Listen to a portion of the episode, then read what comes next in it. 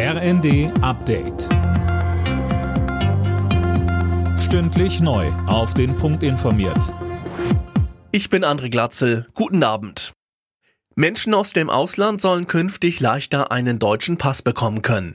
Innenministerin Faeser plant ein neues Einbürgerungsgesetz. Wir planen eine erleichterte Einbürgerung, ähm, insbesondere verbunden mit ähm, guten Integrationsleistungen, das heißt mit dem Erwerb der Sprache oder ehrenamtlichem Engagement.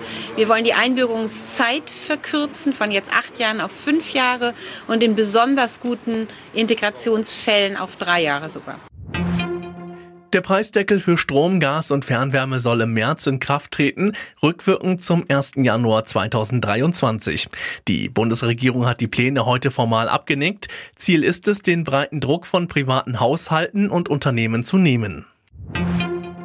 Die Sicherheitsmaßnahmen am Berliner Flughafen müssen überprüft werden. Das fordert Bundesverkehrsminister Wissing nach der Blockade des Hauptstadt-Airports durch Klimaaktivisten. Bei Welt sagte er, die äh, Straftaten werden ja verfolgt und es ist ja auch entsprechend alles veranlasst worden. Und jetzt muss untersucht werden, wie konnte es dazu kommen und was genau ist zu tun, dass wir solche Fälle vermeiden. Ganz offensichtlich ist die Neigung zu Straftaten in diesen Kreisen ja äh, hoch. Das LKA ermittelt mittlerweile gegen sechs Klimaaktivisten, unter anderem wegen gefährlichen Eingriffs in den Luftverkehr. Nicht die Tatsache, wie weit die nächste Haltestelle entfernt ist, ist für die meisten ÖPNV-Nutzer am wichtigsten, sondern wie oft fahren Bus und Bahn. Das zeigt eine aktuelle Umfrage. 80 Prozent kritisieren, dass sich die Zahl der Abfahrten in den vergangenen fünf Jahren nicht verbessert hat.